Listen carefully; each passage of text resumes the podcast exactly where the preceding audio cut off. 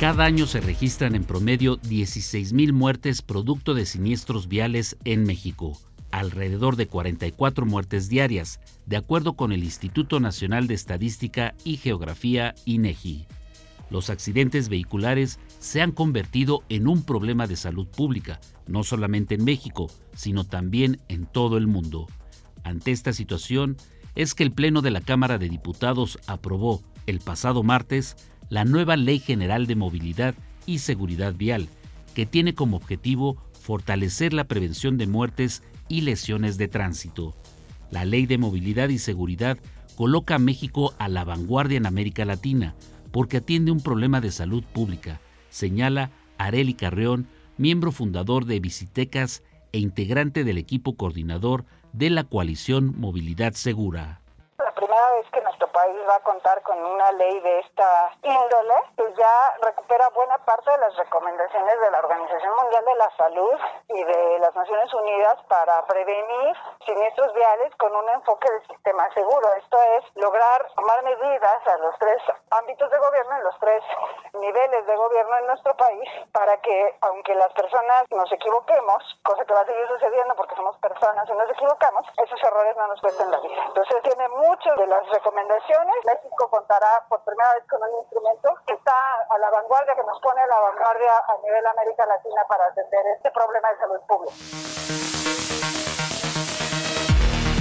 La nueva ley dará prioridad de paso a los peatones, ciclistas y usuarios de vehículos no motorizados. También dará preferencia para los usuarios y prestadores de servicio de transporte público, transporte y distribución de bienes y mercancías, y al final a los conductores de vehículos particulares. Daniela Cepeda, secretaria técnica de Reacciona por la Vida, menciona cuáles son los puntos más destacables que tiene esta nueva ley, que incluso aplicará para todos los estados del país a través del Sistema Nacional de Movilidad y Seguridad Vial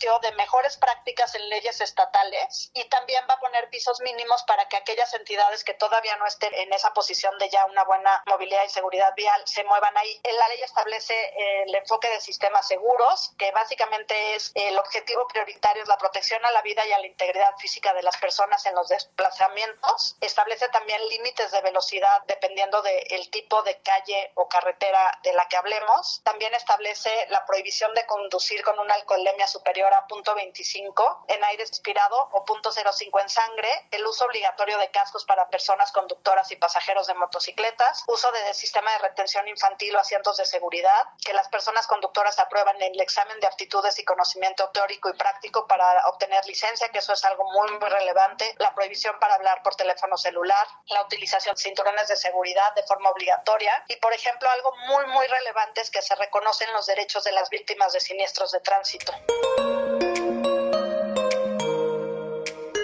Pese a lo trascendental que significa la ley de movilidad y seguridad, se tiene que seguir trabajando en algunos temas que se dejaron fuera de la misma, asegura Daniela Cepeda, también integrante de la coalición Movilidad Segura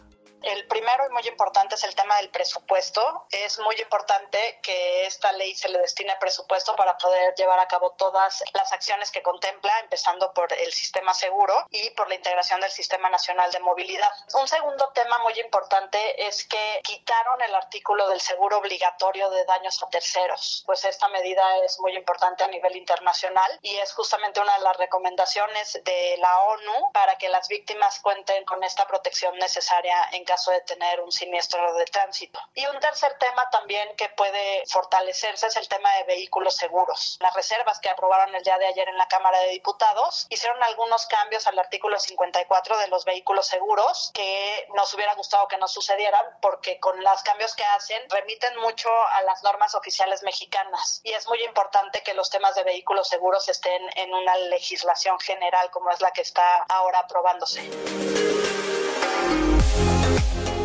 Esta ley es una victoria de organizaciones civiles que trabajaron en el mejoramiento de la movilidad de la ciudadanía en todo el país. Habla para Radio Educación Areli Carreón, miembro fundador de Visitecas e integrante del equipo coordinador de la coalición Movilidad Segura. Constituye una, una victoria de primer orden porque pues esta es una propuesta que hemos venido trabajando las diversas organizaciones civiles desde hace ocho años. Desde 2014 empezamos a trabajar en este tema. Nos ha tomado un largo camino de trabajo, de esfuerzo para lograr este paso trascendental y pues estamos seguros de que ya contar con este instrumento nos va a dar elementos y va a ayudar a que empecemos a trabajar de una manera pues más científica, más sustentada en ciencia para prevenir los siniestros y lograr que aunque ocurran, pues esos siniestros no tengan consecuencias graves y que podamos reducir el número de muertos medidos en nuestro país a causa de siniestros de tránsito. Para Pulso de Radio Educación, Rafael González Domínguez.